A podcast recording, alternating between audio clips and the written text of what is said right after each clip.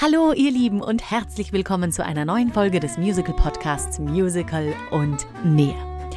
So mancher Künstler wartet jahrelang auf seine große Chance, einmal eine Hauptrolle in einem weltbekannten Musical abzustauben. Nun, mein heutiger Gast hat sich damit nicht so viel Zeit gelassen.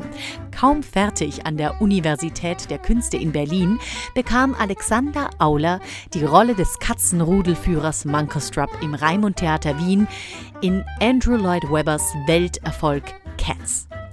Wie es ihm damit ergangen ist, warum er Diskussionen gerne wieder salonfähig machen würde und warum er auf der Toilette Time to Say Goodbye singt, nun das hört ihr jetzt.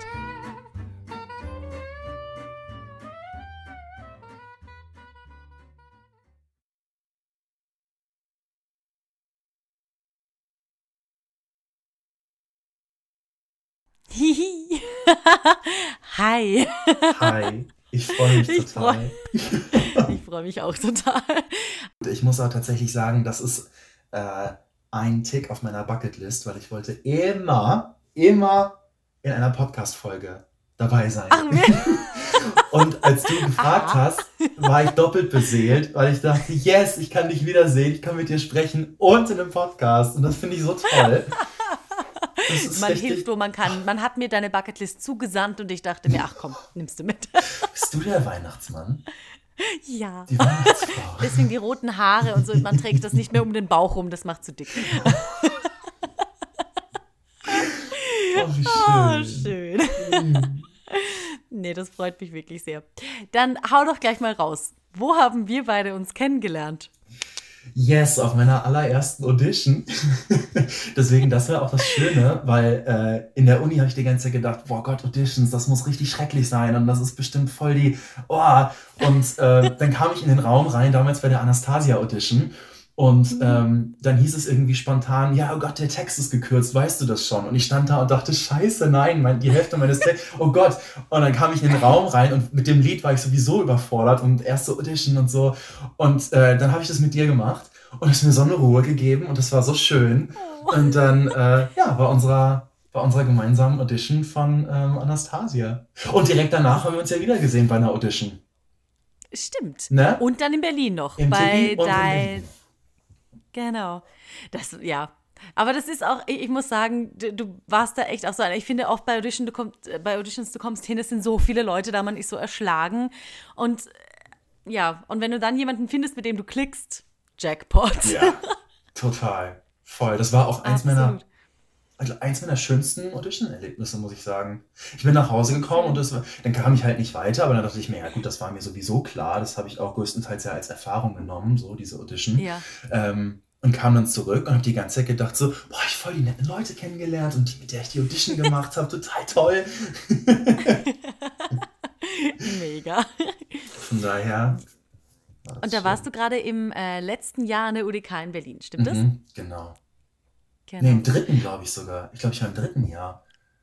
Echt, du hattest genau. noch ein ganzes danach. Ich glaube, ja. Weil im vierten Jahr habe ich ja, war ich schon in Bozen und habe meine Eigenarbeit gemacht. Ne, es dürfte. Genau. Und da war ja die, die Wien Audition noch. Ja, ich glaube, das war im dritten Jahr. Kannst du dich noch so erinnern, wie es bei dir losgegangen ist? Warum hast du dir gedacht, ich möchte Musical studieren? Oder was war denn so dein erster Berührpunkt mit Musik in deinem Leben? Ähm, da habe ich vor, vor Jahren ein Video gesehen und zwar ähm, war das ziemlich, dieser Berührungspunkt, ziemlich haptisch sogar. Nämlich ich äh, habe mich an unseren riesen Boxen, die wir im Wohnzimmer hatten, als Kleinkind, habe ich mich hochgehangelt und es lief irgendeine laute Musik, ich weiß nicht mehr, was das war. Und ich habe dann nur dieses Video gesehen, wie so der kleine, so ich sah aus wie so ein kleiner Gummibär und habe mich so von links nach rechts bewegt und habe zu der Musik getanzt, so gebounced. Und ich glaube, das war tatsächlich eine meiner, meiner ersten äh, Berührpunkte mit, mit Musik. Und dann ging es eigentlich die ganze Zeit weiter. Also ich habe ähm, dann angefangen, verschiedene Instrumente auszuprobieren, irgendwie Klavier und Geige. Das war dann irgendwie nix. Und dann äh, hat mich meine Mutter zu so einem Instrumentenvorspiel mitgenommen und ähm, ich habe dann, da kannst du so verschiedene Sachen ausprobieren und äh, Instrumentalisten spielen verschiedene Instrumente an und ähm, dann habe ich mich einfach komplett mal irgendwie ohne, ohne Sinn und Verstand ausgetobt und saß dann an der Trompete und ähm, das hat irgendwie super funktioniert und dann dachten wir, ja, probieren wir das mal. Und dann habe ich, glaube ich. Ist am Blech hängen geblieben. Am Blech, ja. Bin ich, habe ich, glaube ich, fast dann 13 Jahre oder so Trompete gespielt. Wahnsinn. In verschiedensten Orchestern. Also erst hat das halt bei uns in, in, in, in einem Dorf hat's angefangen ähm, mit einem Blasorchester, dann die Schul-Big Band und dann bin ich in ein größeres Sinfonieorchesterprojekt äh, gewechselt. Also irgendwie so alles mal, mal so ein bisschen. Äh, also so von Mhm. Schützenfest bis Malersinfonie habe ich irgendwie alles mal gemacht. Krass. Und ja. ähm, irgendwann, ich weiß nicht mehr, wie das kam, kam so das, das Musical mit rein. Und da habe ich noch eine Erinnerung, dass ich irgendwann, weil wenn Musik lief, immer laut.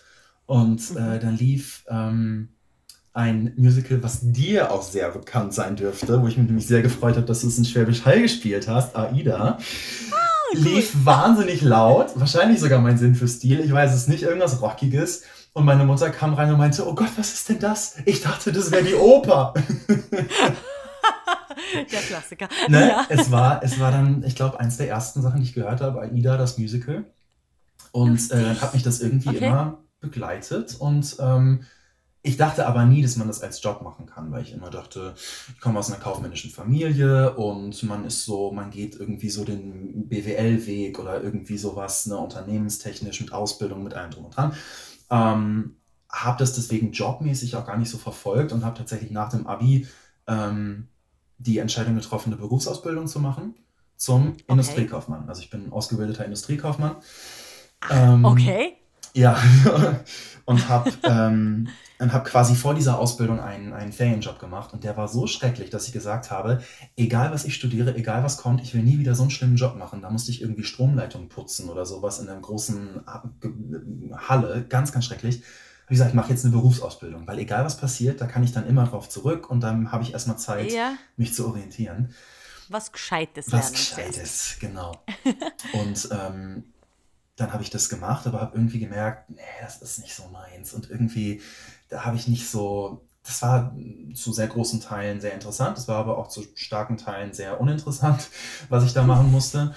Und deswegen habe ich gedacht, ah nee, irgendwie was anderes muss ich noch und weiß ich nicht. Und äh, ich habe eine Freundin besucht in Berlin, äh, die da Mhm. damals ähm, äh, drei Monate ein Auslandspraktikum, also nicht ein Auslands, aber ein, ähm, eine, eine, Station besucht hat so. äh, in ihrer Ausbildung, so, weil wir konnten mal Okay. so drei Monate Berlin oder Liverpool und so.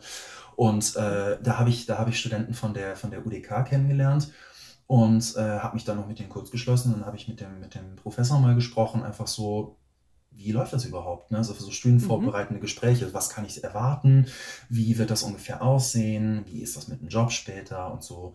Und dann habe ich gesagt, ich, ich probiere das jetzt einfach. Ich habe einfach, ich probiere das da, jetzt warte, aber einfach. bis dahin hattest du noch gar nicht gesungen? Nee. Nicht getanzt? Nee, Nur nee, Trompete? der tanzt sowieso nicht. Genau, nur Trompete gemacht und für mich halt immer mal What? gesungen. Ne, für mich halt Okay. irgendwie so das, was im Radio lief oder so. Ich, textmäßig äh, habe ich irgendwie hab ich zweimal gehört und dann konnte ich es irgendwie mitsingen. Und äh, dann habe ich immer alles, alles mitgesungen irgendwie. oder Okay. äh, verbalisiert oder, oder irgendwie so gesummt den ganzen Tag irgendwie. Aber auch, ich, ich weiß noch, ich saß einmal, ähm, wir hatten so eine, äh, war ich auf der, auf der Gästetoilette tatsächlich und die hat das Fenster nach draußen und ich habe ähm, Conte Patiro gesungen, glaube ich, A Time to Say Goodbye. Ähm, einfach mega random in was ich damals dachte wäre Klassik und ich glaube, das hat der ganze Vorhof gehört und äh, ja, ich glaube, allen außer mir war es irgendwie klar, dass das vielleicht eine Laufbahn sein könnte. Wie gesagt, dann habe ich es dann hab probiert äh, in Berlin und es hat geklappt und dann ähm, bin ich nach der Ausbildung relativ schnell direkt dann äh, nach Berlin gezogen. Darf ich dir sagen, dass ich das sehr poetisch finde, dass du auf der Toilette Time to Say Goodbye singst? da, da, da merkt man Tiefgang. Okay, das heißt einfach ein so ein bisschen Naturtalent, was das Singen anbelangt. Keine große Vorbildung, sondern einfach hingegangen und ausprobiert. Einfach mal machen, genau. Aber dann natürlich im Studium die Art der Realität abbekommen, ne? Im Sinne von. Aber war, war die UDK die einzige Aufnahmeprüfung, die du gemacht hast? Ja, oder hast du dich noch genau, woanders ja. beworben? Oder? Nee, ich habe mich nur Nee. an der UDK beworben. Ähm, ich dachte nämlich, ich habe so ein kleines Ausschluss, Ausschlusskriterium gemacht. Ich kannte nicht wirklich andere Unis. Ich wusste natürlich so deutschsprachiger Raum, was ist, also ich habe das dann ne, im Internet recherchiert und so und dachte, okay, mhm. ähm, Osnabrück war mir einfach zu nah an der Heimat. Ich wollte ein bisschen raus, weil ich komme aus der Nähe von Bielefeld und ich dachte, ich will einfach irgendwie raus. München habe ich für einfach zu teuer empfunden und das ist immer das, was ich so, äh, München kannst du nicht bezahlen, das ist so teuer. Dann dachte ich mir, nee, komm, dann ähm, wäre es irgendwie auch doof, da, wenn ich das nicht finanzieren kann.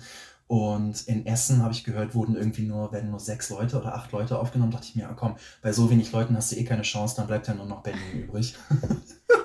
Das, war, das war tatsächlich so mein, mein Gedanke.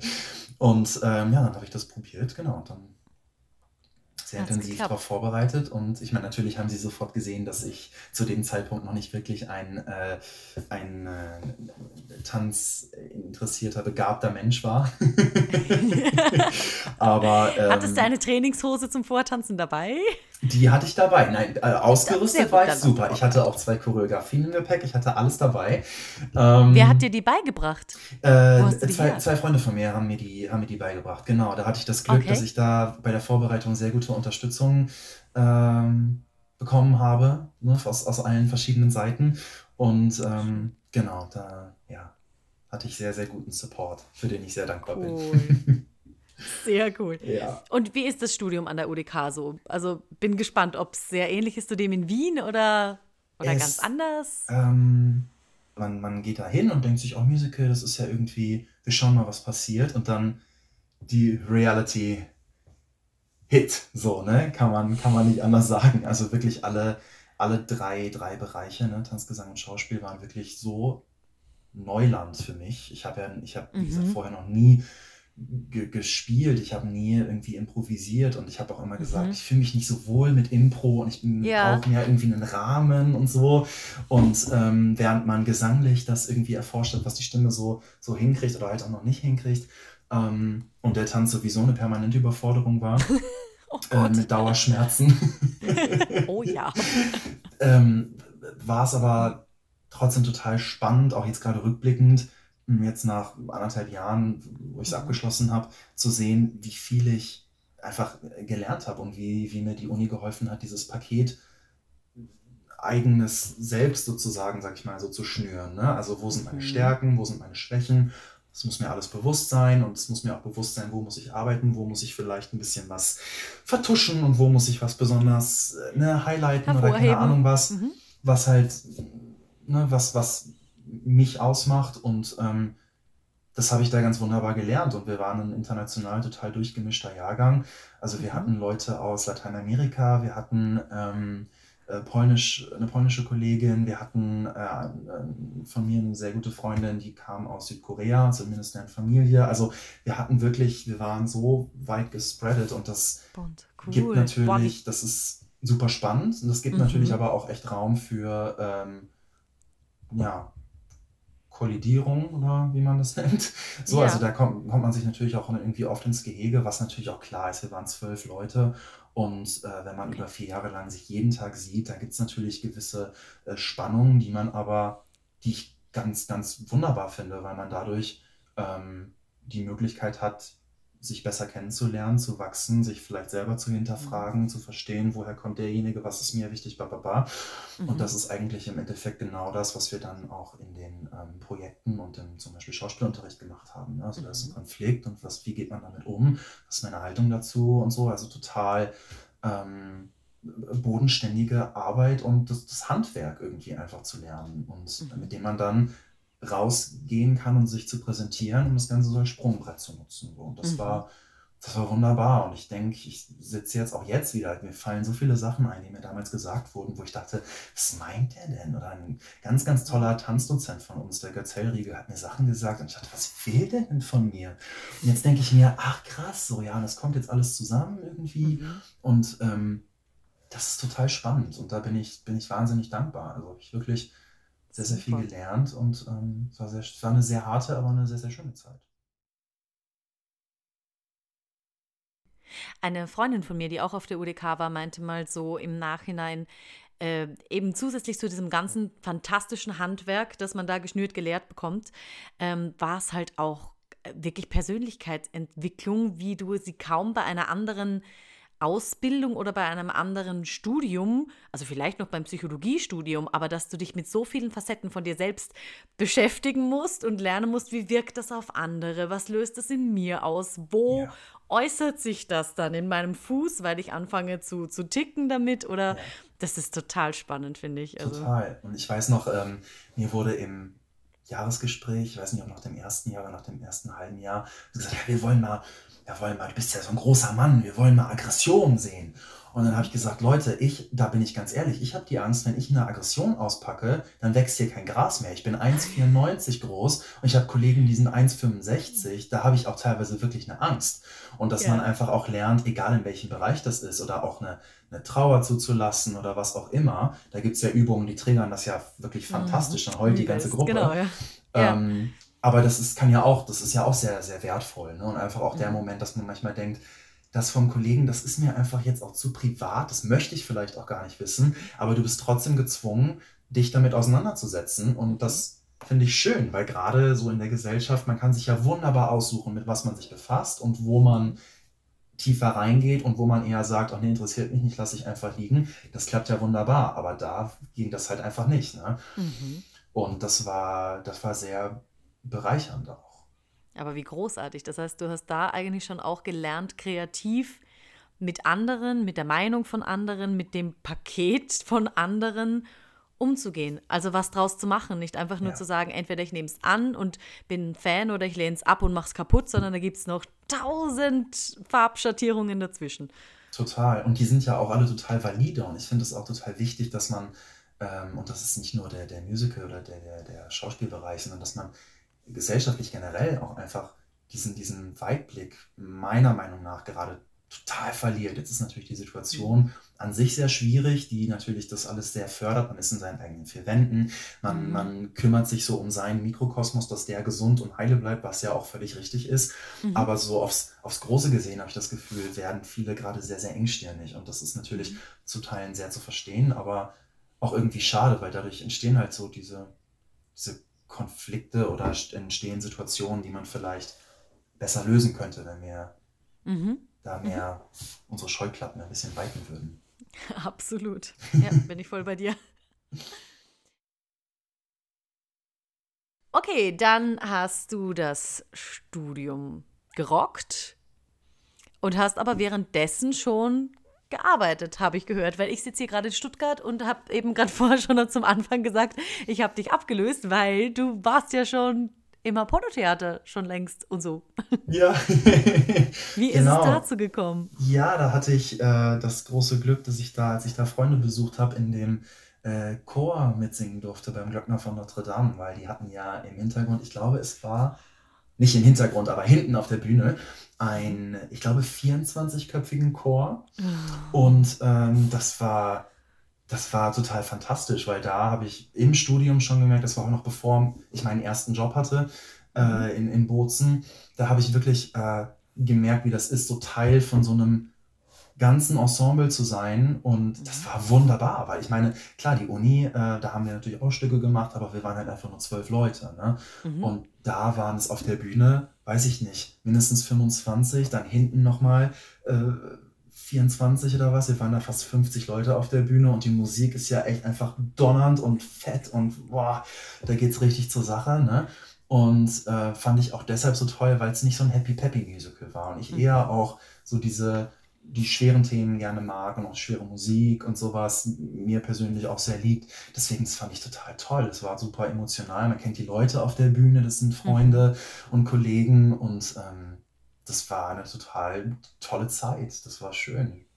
Genial. Ja. Und du sagst Bozen, das heißt, was war dein erster Job nach oder während dem Studium noch? Das war noch während des Studiums, genau, im, im vierten Jahr. Da habe ich im, wann war das, April und Mai?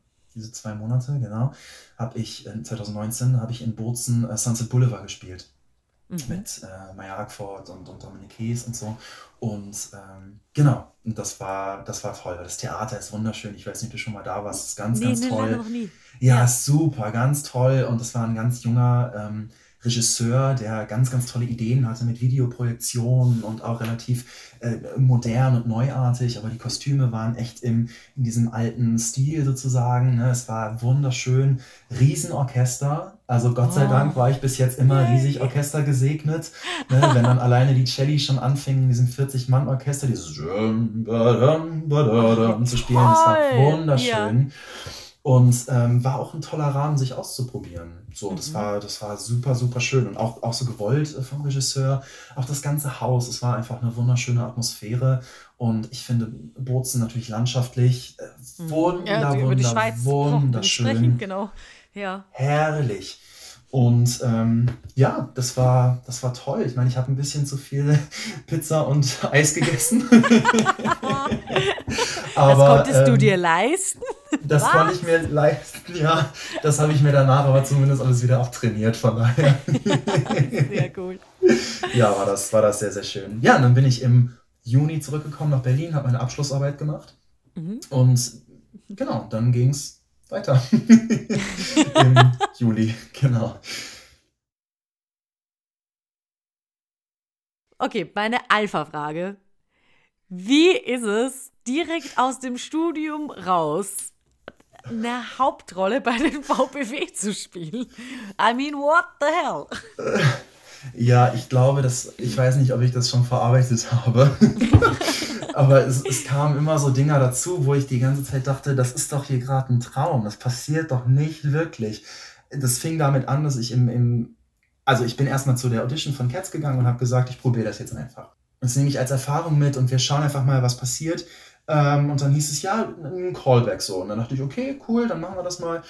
Ähm, und im Callback hieß es dann, ja, ihr habt ja jetzt alle schon, ich sah, sah die ganzen Tänzer schon mit ihren Beinen hinterm Ohr und so und dachte, ach, angenehm, supi.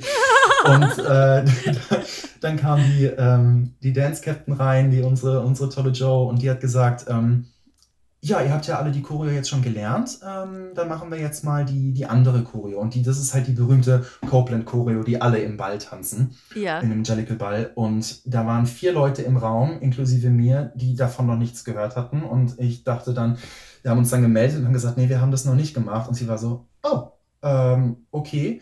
Aber hat mit einer Engelsgeduld uns diese Choreo beigebracht. Und es war so eine tolle Atmosphäre. Und danach stand ich oben in der verglasten ähm, Kantine und habe quasi über die Dächer vom ersten Bezirk geschaut und dachte, Mhm. boah, wäre das schön, jetzt zu arbeiten. Ja, und dann äh, bin ich aber wieder zurück und dachte ich mir, ja, komm, ne, es geht jetzt weiter, jetzt haben wir keine große Hoffnung dranhängen. Und an Karneval, als ich das einzige Mal in meinem Leben Karneval, das zweite Mal in meinem Leben Karneval in Köln gefeiert habe, habe ich einen Anruf bekommen. Und dachtest, das war ein Scherz, oder was? Da, ich dachte, ich bin im, im Türrahmen bin ich zusammengesunken und habe gedacht, das kann nicht wahr sein. Und das äh, habe ich dann auch nicht, äh, ich war wirklich monatelang wie in so einem, in so einem Tunnel und in so einem, ja, weil es total crazy. Ne? Natürlich waren wir wahnsinnig beschäftigt, diese Choreo überhaupt erstmal zu lernen. Und Ja. dann habe ich wahnsinnig viel zu tun im ersten Akt und so. Ich bin die ganze Zeit so am Rumrennen und dachte, okay, ich muss mich jetzt wirklich hier so, oh, oh, oh. Ne? Und dann fingen die draußen an, noch ein Bild aufzuhängen von, von meiner Rolle, was am Ronacher hängt und äh, womit Hochregelsekt auch Werbung macht, habe ich gesehen heute. Oh, Also- davon weißt du nichts. Dafür, nee. Und ich, ich, Okay. ich stehe dann da einfach, gucke mir das an und denke so, das ist so, es ist einfach so crazy. Ich sage immer, das ist wie so ein Traum, der wahr geworden ist, wo ich nicht wusste, dass ich ihn hatte.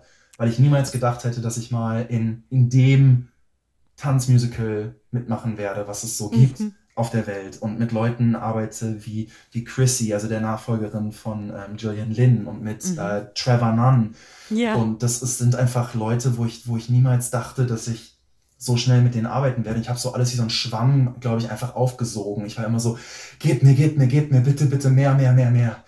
Einfach um, um da irgendwie was zu, was zu kreieren. Und das war, war ganz toll. Und ähm, natürlich kam dann relativ schnell auch der Lockdown. Mhm.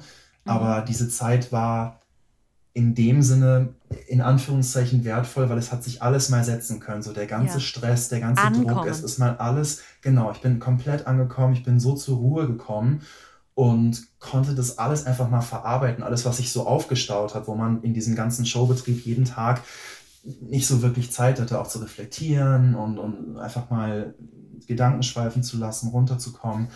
Und ähm, als wir dann zurückgekommen sind für unser, ähm, für den Herbst jetzt, den Monat, wo wir gespielt haben, mhm.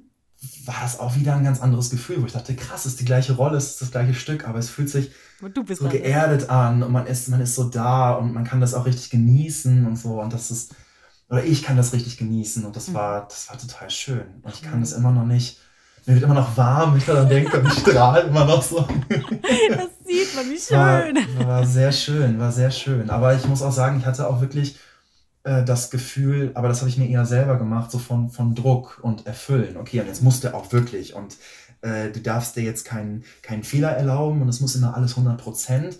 Und bis ich dann gemerkt habe, man kommt dann auch irgendwann in sowas, das geht halt nicht. Mhm. So, man ist ja keine Maschine. Man drückt ja nicht auf den Knopf und der Ton klingt immer gleich und die Bewegung ist immer gleich. Ist ja auch langweilig, dann ist ja auch das Leben irgendwann raus. So, ne? Total. Und in dem Sinne auch wertvoll ähm, zu sagen, ich kann mir auch selber mal Fehler verzeihen.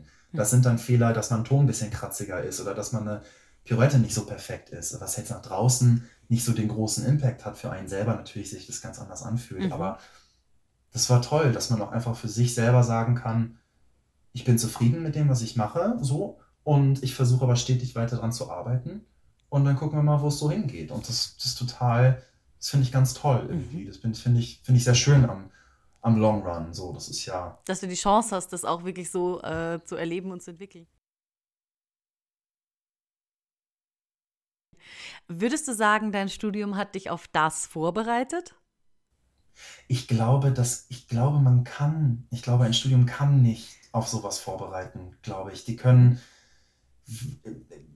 ich, ich wüsste nicht, ich wüsste nicht wie, weil ich glaube, man lernt das meiste beim Tun letztendlich. Mhm. Und das haben natürlich auch dann, das sagt mir dann auch der, mein, mein heißgeliebter Jazzdozent äh, Götz hat mir das auch gesagt. Er meinte, ihr geht, ihr geht raus und dann, dann lernt ihr und dann saugt ihr das auf und dann guckt ihr, was, was passiert und nehmt euch, nehmt euch Vorbilder, orientiert euch an, an Leuten, die schon lange im Business sind. Ne? Und unsere Cast ist auch total durchgemischt. Mhm. Jetzt haben wir, wir Leute, Felix Martin, Barbara Obermeier, Anna Milva Gomez äh, zum Beispiel, die äh, schon auch sehr, sehr lange in dem, in dem Business sind mhm. und auch ganz, ganz viele neue. Und das ist dann total interessant, so zu sehen, wie sich so eine Gruppendynamik entwickelt und was man so von anderen lernen kann.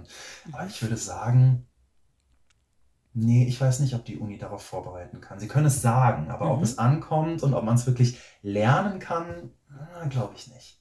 Und wenn du, könntest du dir heute etwas sagen, um dir so ein bisschen den Druck rauszunehmen? also deinem früheren Ich quasi, gibt es heute etwas, was du dir selber früher sagen hättest können, so von wegen, das wäre vielleicht auch noch ein Tipp gewesen?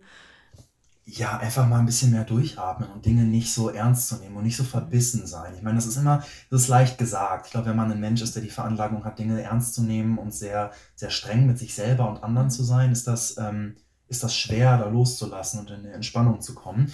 Aber auch zu sehen, dass wenn es nicht dem eigenen gedachten Ideal entspricht, dass es trotzdem dann andere Dinge hat, die total bezaubernd sein können oder dass da andere Dinge entstehen, weil man offen ist für andere Begegnungen auf der Bühne zum Beispiel, weil mhm. sehr, sehr viel ja auch frei ist. Ja. Dass man zum Beispiel sieht, oh schön, jetzt habe ich mit denen einen Moment, jetzt habe ich mit denen einen Moment und das einfach für sich selber auch zu nehmen. Und am Ende des Tages ziehen wir uns so an, dass wir wie Katzen aussehen, die auf der Bühne sich bewegen.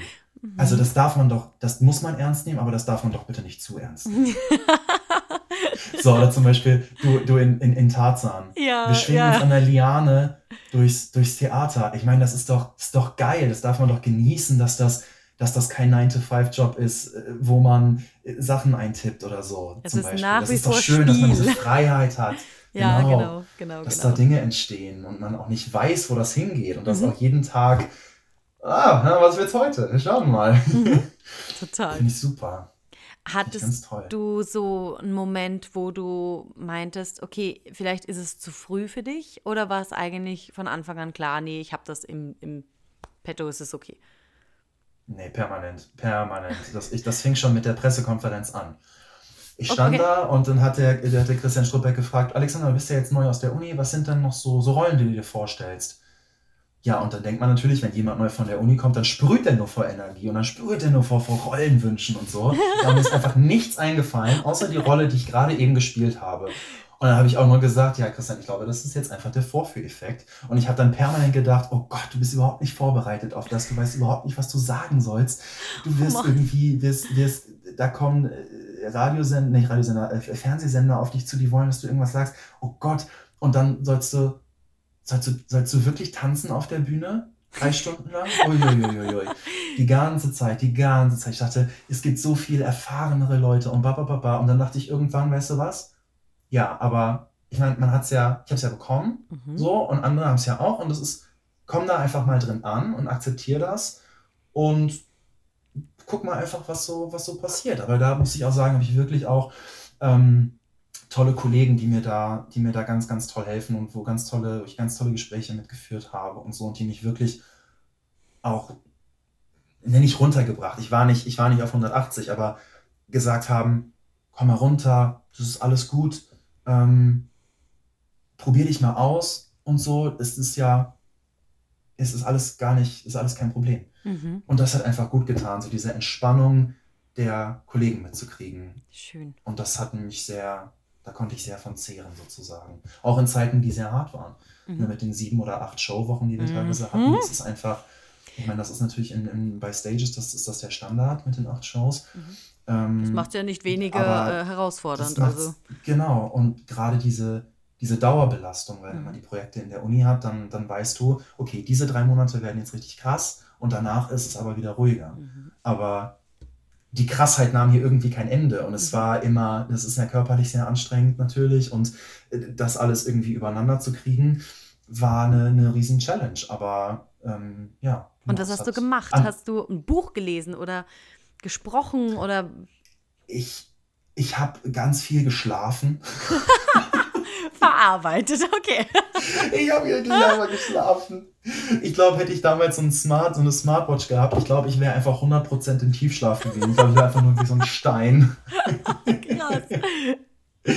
ähm, tatsächlich habe ich wirklich gemerkt, wie ich ähm, diese Dinge eben sehr vernachlässigt habe äh, wie zum Beispiel lesen, wie mhm. einen Spaziergang draußen zu machen, weil man sich einfach denkt, meine Beine tun so weh, ich kann nicht mehr laufen. Mhm. Eine Fahrradtour zu machen, einfach auch, muss ja gar nicht anstrengend sein, aber einfach rauszukommen. Mhm. Das habe ich so vernachlässigt und das ist jetzt natürlich durch die Zeit, hat sich das ergeben, dass mhm. man mehr die Chance hatte, auch rauszugehen oder auch einfach für sich selber einen Spaziergang zu machen, zum mhm. Beispiel. Mhm. Und ich, ich merke richtig, wie, wie bereichernd das ist. Und ich habe ähm, wahnsinnig viele Bücher, die ich jetzt lesen möchte. Und ich bin total ähm, angefixt und, und freue mich da total drauf, weil mich das, ich habe immer schon gelesen. Also wenn ich nicht laut Musik gehört habe, dann habe ich gelesen.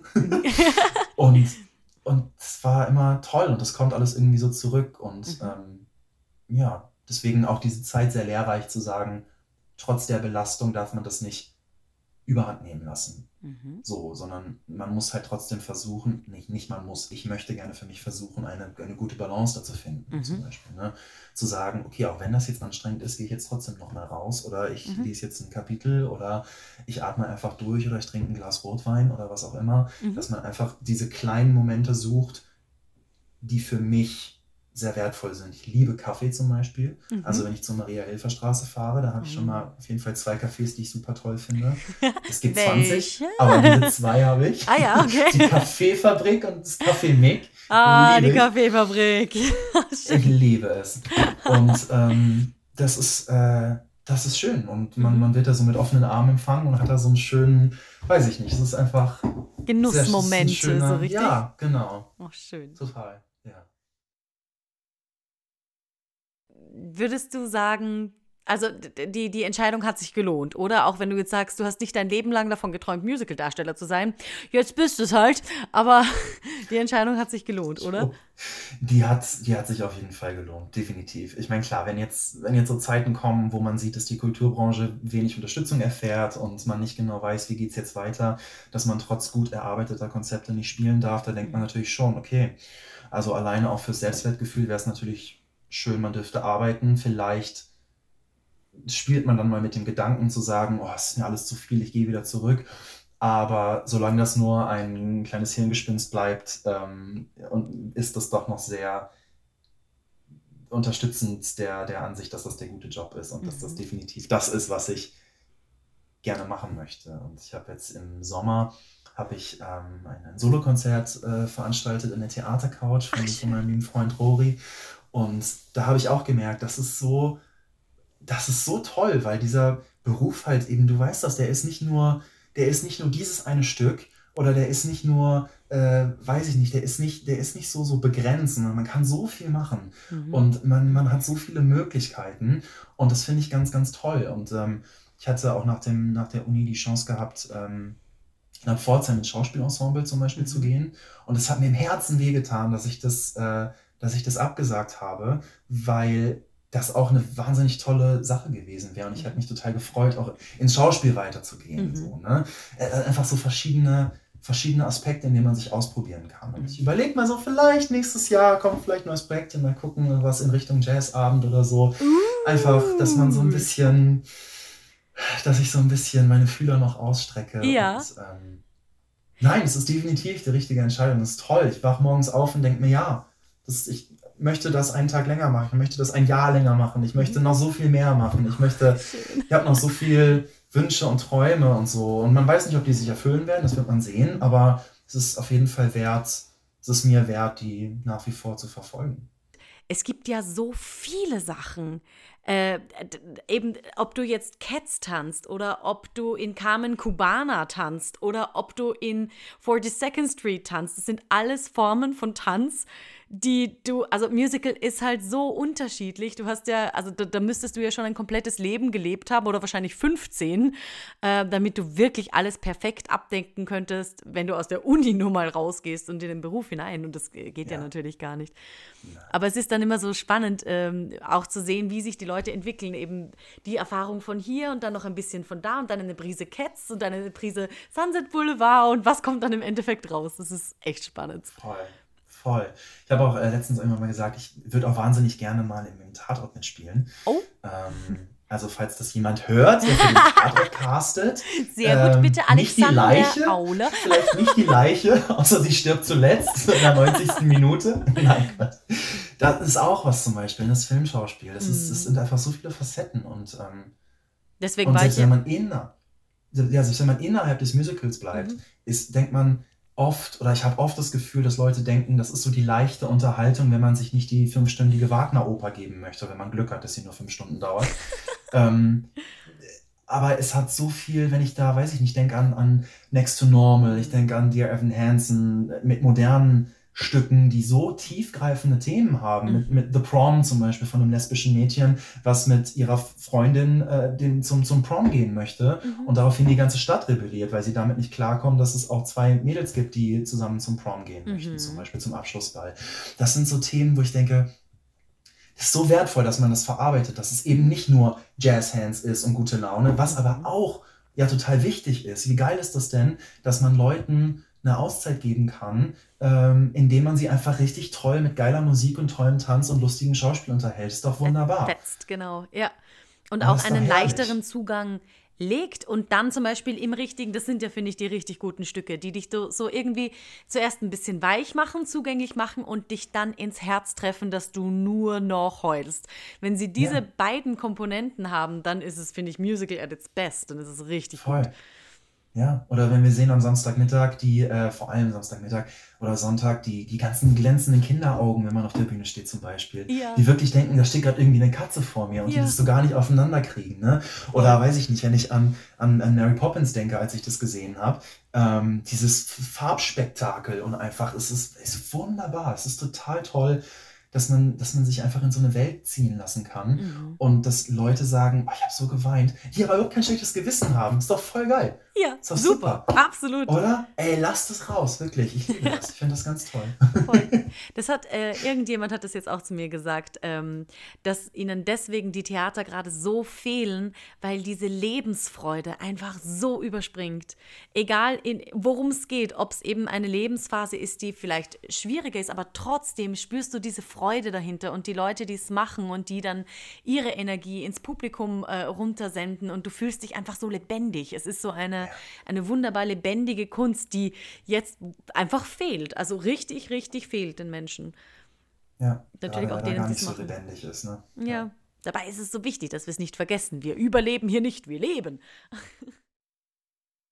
Vielleicht bin ich auch deshalb, ärgert mich das auch deshalb so ein bisschen, dass man irgendwie jetzt ein Jahr nach, nach Ausbruch immer noch nicht wirklich weiter ist, weil ich mir denke, ich glaube, es ist doch, der Wunsch ist doch einfach von allen da, aber dass es irgendwie keine Lösung zu geben scheint. Das ist irgendwie, das ist schade. Und dann hat man so diese, diese Ungleichheit von Sachen, die Mhm. dann gehen und die dann geöffnet sind zum Beispiel Mhm. und Sachen, die halt dann nicht geöffnet sind. Ne? Und dann denkt man sich auch schon so, ah, ist schade, so wenn alles gut geht, ist man so, ist man so der, der Freudenbringer und Mhm. wenn es dann mal nicht so gut läuft, ja, ja, nein, nein, die Theater, die können wir ja erstmal zumachen, das ist ja gar kein Problem.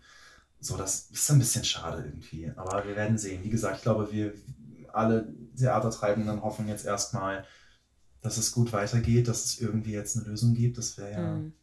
wär fantastisch, ne? Absolut. Wobei natürlich auch ich von ganz vielen Kollegen höre, dass das auch für sie eine wahnsinnig kreative Zeit ist, zum Beispiel. Ne? War es für dich auch? Ich habe dann angefangen, wie gesagt, die Uni zu reflektieren, weil ich die Mhm. Zeit hatte.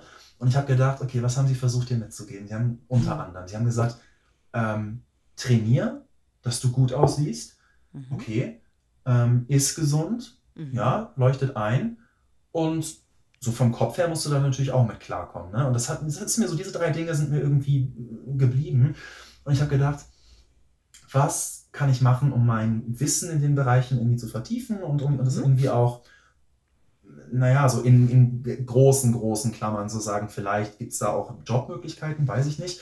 Und ich habe angefangen, eine Ernährungsberaterausbildung zu machen Okay. und ähm, bin da jetzt auch am, am Abschluss. Also ich bin da jetzt fast fertig. Und dann geht es für mich weiter, dass ich sage, okay, dann ähm, habe ich so den Ernährungsbereich, super interessant, wahnsinnig viel gelernt. Ich lese gerade ganz viele so, so Sachbücher auch über diese Themen und denke Mhm. mir, ey, ist so interessant, warum, warum wusste ich das vorher noch nicht? So, ne? Und danach würde ich gerne weitermachen mit einem, mit einem Fitness- und Personal Training, dass ich einfach weiß, so wie, wie funktioniert das denn? Weil von diesen generellen Aussagen, trainier mal, naja gut, Mhm. manche Leute müssen dreimal eine Hantel heben und bauen Muskeln auf, so nach dem Motto. Und bei mir ist das halt einfach ein bisschen anders so. Ne? Dass man einfach einen, einen Zugang dazu findet und das vielleicht auch weitergeben kann. Mhm. Und auf lange Super. Sicht hätte ich noch wahnsinnig Lust, entweder, ja, mal zu schauen, vielleicht so, so, ein- so ein Wirtschafts- oder Psychologiestudium oder das Mhm. irgendwie miteinander zu vermixen oder so. Mhm. So einfach so, die Bubble ist riesig und man muss mal gucken, was man da so pickt und wie man das dann oder wie ich das dann irgendwie so zusammen verbinde, um da was zu finden. Aber genau, das war so meine, meine kreative Phase. So Mhm. jetzt mal schauen, was so, was noch so kommt. Aber Und wenn so Tage waren, wo du gedacht hast, okay, gut, meine Branche ist am Arsch, ich habe mich falsch entschieden, dann wäre ich doch mal in meinem Wirtschaftszweig geblieben. Was hast du dir dann gesagt? Was hat dich dann nochmal rumgerissen? also erstmal habe ich auf jeden Fall ein großes Glas Rotwein getrunken. Ehrlich ist der Mann. I love it. Aber erst ab 16 Uhr. Na, ab 17 Uhr. Vorher gab es das nicht. Nicht, dass hier falsche Bilder entstehen. Nein, Quatsch. Ähm, ich muss sagen, ich, ja, die Gedanken waren da, aber sie waren nie für mich so ernst zu nehmen, dass ich wirklich gesagt habe, ich, ich muss das jetzt weiter verfolgen. Das waren so tageweise Hirngespinste, die mal da waren, so wie wäre das denn jetzt? Aber dann denke ich an die Zeit, die da war, die natürlich wahnsinnig lehrreich war, die Ausbildung, ich habe wahnsinnig viel gelernt. Aber und dieser, dieser, sagen wir reden mal vom typischen 9-to-5-Job, das ist ja auch alles in Bewegung gerade Mhm, und so, mhm, aber mhm. dann wissen wir, was damit gemeint ist.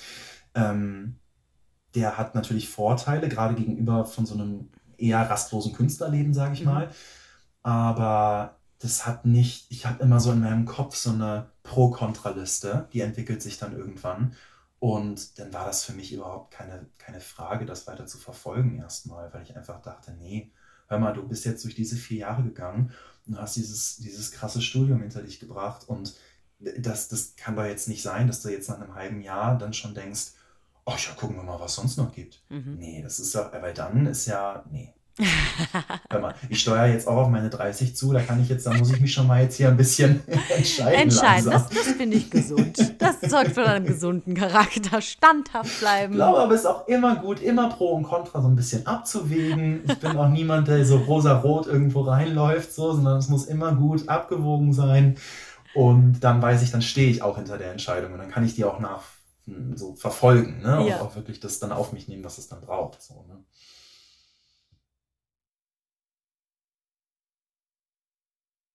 ich finde, was ich ähm, gemerkt habe, als diese ganze Debatte mit Black Lives Matter da, also oh. wir haben ja gedacht, mhm. wir, sind im, wir sind im Lockdown, das ist schon mhm. schwierig genug. Mhm. Und dann mhm. kamen diese ganzen Themen, die ja wirklich global, es war ja wirklich, du dachtest jeden Tag kam eine neue Info in den Nachrichten. Ich dachte mhm. wirklich, ich kann es irgendwann, ich habe es nicht mehr ertragen. Nicht mehr hören, ne? Ja. Ja, es ging nicht mehr, es war so viel. Und ähm, ich habe dann mich, mich gefragt, so was, was kann man, was kann ich machen in meinem kleinen Kreis von Freunden, Familie, Followern auf Instagram etc. Wo sind die Möglichkeiten? Weil ich habe mich so total hilflos gefühlt irgendwie, weil ich dachte, ich habe das Gefühl, ich muss jetzt irgendwas machen, mhm. aber ich weiß nicht so wirklich was. Und ich habe dann einfach, ich weiß nicht, ich habe so gedacht, ich finde es so wichtig, dass wir, dass man so vor seiner, vor seiner Haustür kehrt irgendwie und dass mhm. man, dass man, dass man probiert, den Rahmen, den man hat, so gut zu nutzen und mhm. auch, ich meine, Leute, die mich, die mich kennen, wissen, dass ich, dass ich keine Diskussionen scheue, gar nicht negativ gemeint, aber dass man einfach, dass die Leute sich trauen, auch durchaus in eine Diskussion zu gehen oder in auch eine, eine Debatte und dass, dass man vielleicht es wieder salonfähig macht, mhm. äh, äh, Argumente auszutauschen, ohne ja. dass man sich sofort angegriffen fühlt, weil ich habe das Gefühl, dass das gerade sehr stark in so eine Richtung geht. Dass, sobald mhm. man hört, äh, nee, das sehe ich anders, ja, nee, okay, dann ist das Gespräch für mich Beendet, vorbei, ja. weil so und so ist es und so und so muss es sein. Äh, oder anders. Und das, das finde ich schade. Und ich würde mich sehr freuen, wenn man, wenn wir da mehr in eine Debatte gehen, weil das Gefühl, es, es gibt gerade diese, diese Pole, die sich so sehr stark verhärten irgendwie mhm. an, an, jeglicher Seite. Mhm. So, Absolut, und, ja. Ähm, die kann man sicherlich auch alle irgendwo, haben die sicherlich alle auch ein Argument, wo man das verstehen kann. Aber ähm, ich fände es so schade, weil gerade wir im Theater ja die Leute irgendwie auch vereinen wollen. Und wir, wenn wir jetzt am Abend von unserem Theater ausgehen im Ronacher, da passen ungefähr 1000 Leute rein. Mhm. Also wir schaffen das, an einem Abend 1000 Menschen zu erreichen. Und ob die, ob die jetzt... Ähm, das Stück jetzt lieben oder nicht, sei mal ganz dahingestellt. Ähm, aber es sind ja alle tausend Leute, die sich das anschauen, sind ja da, um irgendwie gemeinsam was zu erleben oder um werden halt in diese Welt reingezogen, können mhm. sich da eigentlich auch gar nicht gegen wehren, außer sie gehen. ähm, und das, deswegen, das, das hat sich irgendwie, es war so schwierig für mich, weil ich dachte, okay, aber zum, auf der einen Seite wollen wir ja vereinen und wollen irgendwie mhm. zusammen was machen. Und auf der anderen Seite, wenn wir ein Argument bekommen, ich meine, da muss man sich nur die Kommentare bei der Tagesschau durchlesen in Social Media. Wirklich, das, da, da werde ich traurig irgendwie, weil ich denke, wieso können wir nicht mehr miteinander reden? Und das finde ich irgendwie schade. Und das, da bin ich, mhm. das ist so ein Thema, da bin ich wahrscheinlich auch immer noch, weiß ich immer noch nicht, wo da die Möglichkeiten sind, die man, die man irgendwie hat oder man selber hat. Aber da bin ich so auf der Suche, da weiter reinzugehen oder sich besser zu zu engagieren. Eine Freundin, die, die Barbara Obermeier, ist äh, Mitglied in einem Verein, der heißt Nestwärme. Und da habe ich ihr auch gesagt, ich würde mich gerne, würde mich gerne mehr engagieren. Ich würde gerne gern was machen. Ich würde gerne einen Beitrag leisten mhm. Und ja, ich glaube, und deswegen ähm, finde ich deine Podcast auch so toll, weil ich glaube, jeder Beitrag, der sowas anspricht mhm. und der auch, der auch kritisch ist, der ist, der ist wahnsinnig wichtig und total. der ist total mhm. Wertvoll. Und ich, das ist meine sehr persönliche Meinung. Ich sehe viele Menschen, die, ähm, die natürlich auch gerade auf Instagram sehr promoten, äh, schreib jeden Tag auf, wofür du dankbar bist. Ähm, optimier jeden Tag dein eigenes Selbst und bababa. Und dann gibt es auch die Leute, die dann auf der anderen Seite stehen und sagen, ich kann aber gerade nicht. Ich weiß überhaupt nicht, ich komme mit dieser Phase überhaupt nicht klar, jetzt auf mhm. Corona mal bezogen. Ja. Und dann, ähm, das sind zum Beispiel so zwei Pole, wo ich wo ich glaube, da kann bessere Kommunikation zum Beispiel einfach herrschen, weil wenn ich ein Social Media aufmache, was ja ein, ein Podcast-Thema für sich wäre, ähm, da das ist so eine Reizüberflutung und das mhm. irgendwie. Und hast du noch einen, wirklich ein, auch ein konkretes Beispiel, wenn du sagst, eben verhärtete Fronten, Black Lives Matter zum Beispiel, oder was, wie kriegt man sich dazu, was zu tun? Wie bist du deinen eigenen, ähm, dein Umfeld, deine Sprache, deine, ja, alles in deinem Leben, wie bist du durchgegangen und hast gesagt, okay, wo kann ich eigentlich persönlich meinen Hebel ansetzen und muss ich das dann in die Welt hinaus brüllen oder mache ich es einfach nur? Ja, also äh, ich glaube zu der Zeit, wo Black Lives Matter sehr präsent war, ähm, es war zu der Zeit, wo ich das mhm. Solokonzert hatte Und ähm, das war auch die Zeit, wo es viele ähm, Instagram-TV-Beiträge gab, also wo wirklich Leute lange Videos gemacht haben und gesagt haben, und das und das und das und angeprangert haben und was ja auch richtig ist. Aber ich habe irgendwie gedacht, ich weiß nicht irgendwie, das ist so, man, wir lassen so viel Frust raus. Wo kann man denn wirklich jetzt ansetzen? Und dann habe ich auch für mich gedacht, ich habe ein Video gesehen und das war relativ ausschlaggebend. Ich glaube, es war das Theater Bielefeld, wo die Schauspieler nach der Veranstaltung gesagt haben, ähm, hey Leute, schwierige Zeiten irgendwie und ähm, wir würden uns einfach wünschen, dass ihr rausgeht und ähm, ich glaube, es war ein gewisses Mantra oder ein Satz oder auch einfach ein Thema, dass ihr das einfach an euren Nächsten weitertragt und dass sich das dann irgendwie so äh, ähm, weiter verbreitet. Und ich habe zum Beispiel genau das, was ich, so ähnlich, was ich gerade gesagt habe, mit, mit geht in, in Konfrontation, geht in, geht in Gespräche oder scheut euch nicht, habt keine Angst davor, weil das ist was Gutes, weil ich der festen Überzeugung bin, dass man durch Konflikt und durch konstruktive ähm, Gespräche Anreiz hat zum Wachsen. Wenn wir alle immer einer Meinung sind und wenn wir alle immer nur äh, den Doppelklick machen, damit das Herz erscheint und alles toll ist, dann, ähm, ich glaube, dann, dann fühle ich für mich nicht mehr, dass ich irgendwo anecke oder dass es irgendwo Meinungen gibt, die anders sind. Und dass, dass ich dann das Gefühl bekomme, das ist dann was Negatives irgendwie. Weißt du, dass ich denke, oh, bin ich jetzt gerade, ist das gerade richtig, dass ich so denke? Ist das überhaupt ist das gut, dass ich so denke, aber ich komme immer wieder zum Schluss, ich denke, ja, ich glaube, ich finde das wichtig. Ich finde es sehr wichtig, dass man verschiedener Meinung ist, weil nur so Dinge wachsen können. Das habe ich bei uns in der Uni gesehen, dass einfach zwölf Leute, die aus den unterschiedlichsten Teilen der Erde kommen, ähm, so viele unterschiedliche Meinungen haben, aber es trotzdem schaffen, am Ende ein tolles Projekt auf die Beine zu stellen. So, ne? Das heißt, das ist, ist ich, für mich ist das alles was sehr Befruchtendes. Ne? Also jetzt natürlich kein Weltkrieg oder so, ne? aber einfach, es geht ja auch wirklich in den Mikrokosmos des jeden Einzelnen. Was ist dein liebster Platz im Theater? Die Bühne. Center, Center. Die Frontbühne. Warum? weil ich da die, die meiste Magie spüre. Ich mag meinen Ablauf total gerne. Ich bin gerne überall. Ich bin gerne in der Maske. Ich bin gerne beim Ton.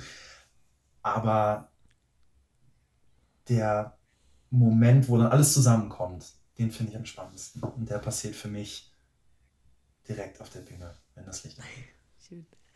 Was ist dein liebstes Geräusch im Theater?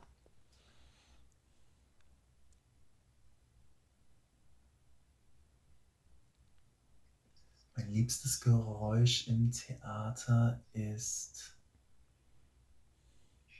die Stille, bevor die Ouvertüre anfängt. Sehr schön. Hätten wir einen Dirigenten, wäre es der Moment, wenn der Dirigent kommt, sich hinstellt, durchatmet und dann den mhm. Stock. Und alle sind auf. Aber wir haben, genau, und wir haben ja vorne keinen Dirigenten, die sind ja hinter uns, ja. hinter der Bühne. Ähm, aber genau, so diese beiden hm. Momente. Geräusche. Sehr schön. Nicht, Nicht Geräusche. ähm, wenn, gibt es eine, jetzt wiederhole ich dein Trauma, aber jetzt hattest du ja ein bisschen Zeit, dich vorzubereiten. Hast du noch eine Rolle so auf deiner Bucketlist oder die du gerne spielen möchtest oder wo du sagst, boah, also das habe hab ich echt entdeckt und das ist so ein, so ein Herzenswunsch von mir. Auch kann auch eine sein, die du schon gespielt hast, wo du sagst, da habe ich mir das echt erfüllt oder ist noch was offen? So. so. Jetzt geht's los. Das Nein, Interview war eigentlich ähm, eine Stunde lang, jetzt folgen zwei Stunden lang. Bucketlist. Rollenwünsche. ähm, es, gibt, es gibt ganz, ganz viele. Also wirklich, ich springe da auf jeden Fall nochmal zurück zu Sunset Boulevard, weil Joe Gillis ist eine Rolle, die würde ich so gerne mal spielen. Wahnsinnig mhm. toll. Ähm, ich würde sehr, sehr gerne äh, Phantom der Oper mhm. spielen, entweder als Phantom oder als Raoul auch. Ich finde, das sind, das sind tolle, äh, tolle Sachen. Ich würde gerne, ähm, tatsächlich, weil es mich reizt, ich möchte gerne Starlight Express spielen auf den, auf den Rollerblades. Es würde mich einfach interessieren, ob ich diese Probenphase durchhalte oder nicht. also wenn es jemand schafft.